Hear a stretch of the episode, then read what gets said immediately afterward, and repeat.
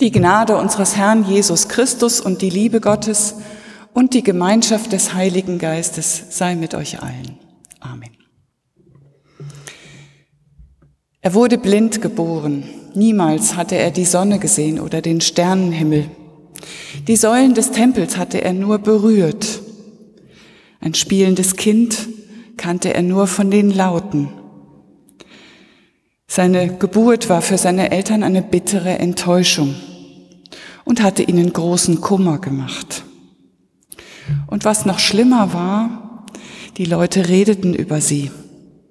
Man wurde nicht grundlos mit einem blinden Kind gestraft. Die Eltern mussten gesündigt haben.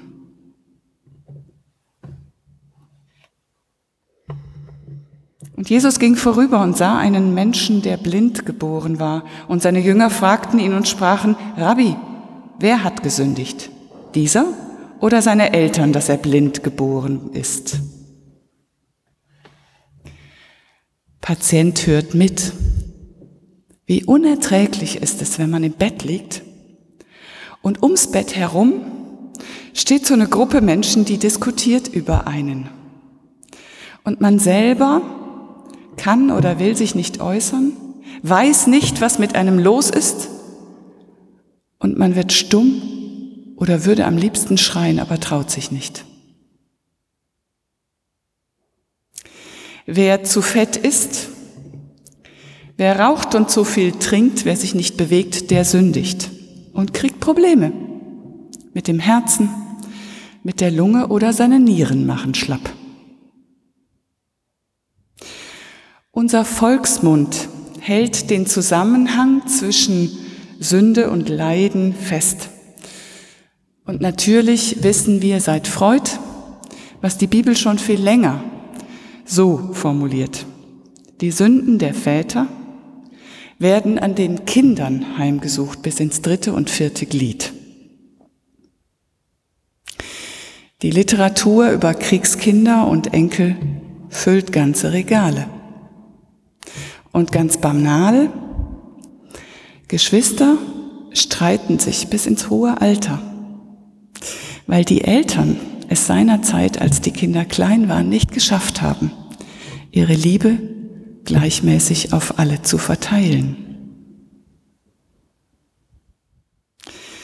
Es kann einen Zusammenhang geben zwischen Sünden und Leiden. Jeder Arzt, jeder Seelsorger weiß das und für den Patienten ist es auch gut, das zu wissen.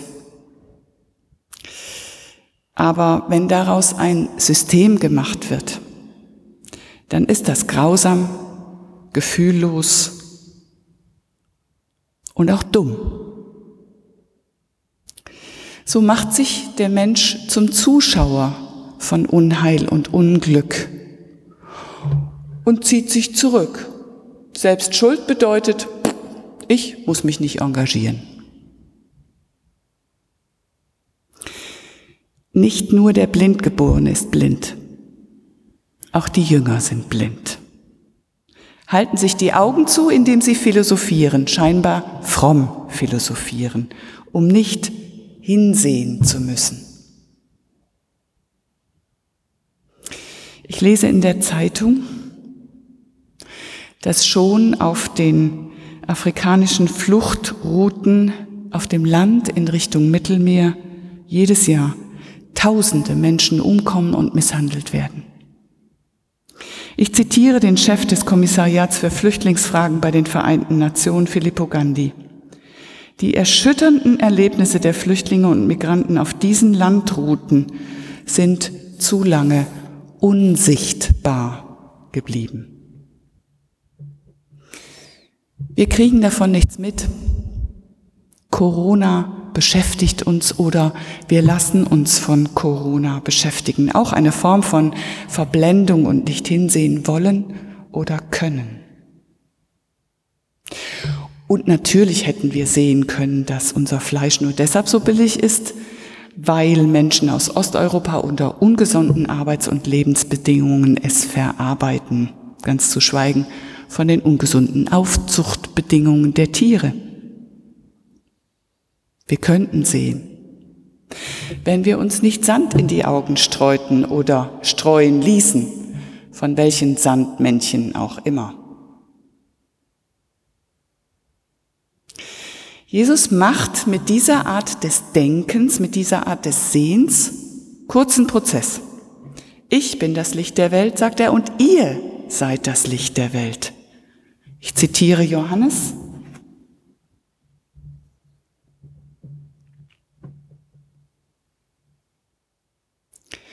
Jesus antwortet, es hat weder dieser gesündigt noch seine Eltern, sondern es sollen die Werke Gottes offenbar werden an ihm. Wir müssen die Werke dessen wirken, der mich gesandt hat, solange es Tag ist. Es kommt die Nacht, da niemand wirken kann. Solange ich in der Welt bin, bin ich das Licht der Welt. Und dann zeigt er, wie das geht. Als er das gesagt hatte, spuckte er auf die Erde, machte daraus einen Brei und strich den Brei auf die Augen des Blinden und sprach zu ihm, Geh zu dem Teich Shiloah, das heißt übersetzt gesandt, und wasche dich.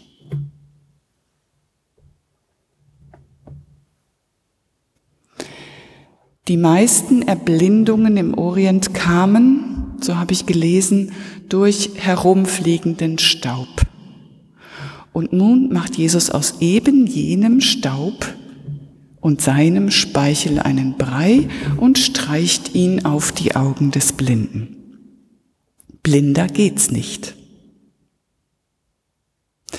In der Psychotherapie und Seelsorge ist das so. Man muss sich mit seinem Dreck beschäftigen und manchmal darüber bitter weinen, wenn man ihn loswerden will. Die bitteren Tränen der Konfrontation spülen den Dreck weg wie das Wasser, in dem sich der Blinde in Teich Shiloah wäscht, nachdem er sich da Schritt für Schritt rangetastet hat.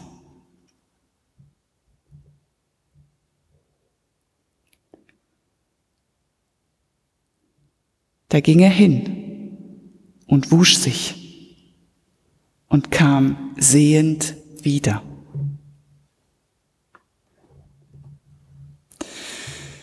Ein Psychotherapeut erzählt aus seiner Praxis von einer Frau, die als Kind missbraucht worden war und sich als Erwachsene immer schmutzig und nuttig fühlte. In schmerzvoll langen Sitzungen sah sie, dass nicht sie schuldig war, sondern diejenigen, die sich an ihr vergangen hatten. Sie war unschuldig. Und diese Erkenntnis war wie eine neue Geburt. So verstehe ich das Verstreichen und Abwaschen von Erdbrei auf den Augen des Blinden. Es ist wie wenn ein kleines Kind verschmiert und blutig noch gewaschen wird, die Augen aufschlägt zu einer ganz neuen und ganz anderen Welt, wie sie ihm nie zuvor sichtbar war. Unschuld, Vergebung, zweite Chance, Neuanfang, neues Selbstbewusstsein, Glaube, Vertrauen, Hoffnung. Nennen Sie, wie, nennen Sie es, wie Sie es wollen. Es ist immer eine neue Sicht. Und das ist eine Folge einer liebevollen Begegnung. So zärtlich wie ein Kuss. Spucke, Erde, Brei verstreichen. Und es ist Folge des sich drauf Einlassens. Gehen, bücken, Wasser schöpfen, abwaschen. Die anderen wollen mich weiter als Flittchen sehen. Ich nicht. Die Nachbarn nun und die, die ihn zuvor als Bettler gesehen hatten, sprachen, ist das nicht der Mann, der da saß und bettelte? Einige sprachen, er ist's. Und andere, nein, aber er ist ihm ähnlich. Er selbst aber sprach, ich bin's.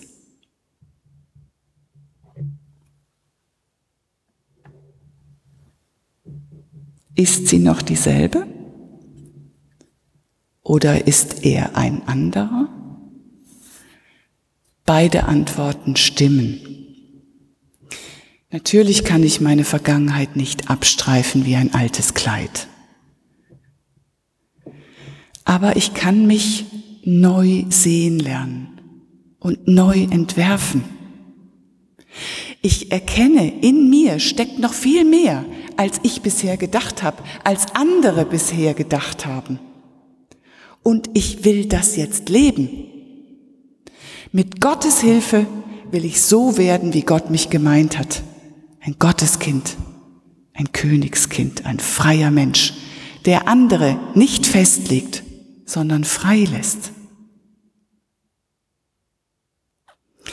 Jesus zeigt seinen Jüngern, Jesus zeigt uns.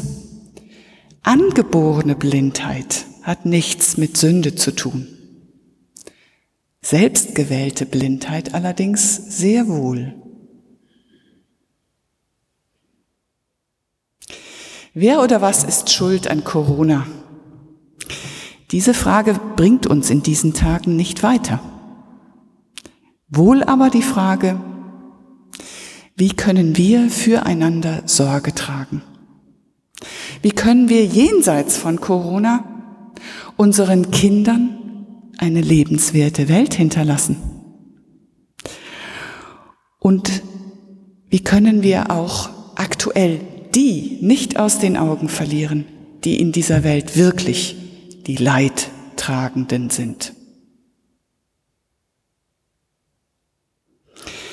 Ich zitiere zum Schluss aus Lothar Zinetti auf seiner Spur. Wie ein Traum wird es sein, wenn der Herr uns befreit zu uns selbst und zum Glück seiner kommenden Welt. Der Blinde blinzelt in die Sonne, dem Tauben verrätst du ein Wort und er nickt. Wer stumm gewesen ist, spricht die Wahrheit. Der Lahme schiebt seinen Rollstuhl nach Haus. Geduckte heben ihre Köpfe, Enttäuschte entdecken, die Welt ist bunt. Verplante machen selber Pläne, die Schwarzseher sagen, es ist alles gut. Die Alleswisser haben Fragen. Der Analphabet liest die Zeichen der Zeit. Wer nichts besitzt, spendiert für alle. Die Herrschenden machen sich nützlich im Haus. Wie ein Traum wird es sein, wenn der Herr uns befreit zu uns selbst und zum Glück seiner kommenden Welt. Und der Friede Gottes, der höher ist als all unsere menschliche Vernunft, der bewahre unsere Herzen und Sinne in Christus Jesus. Amen.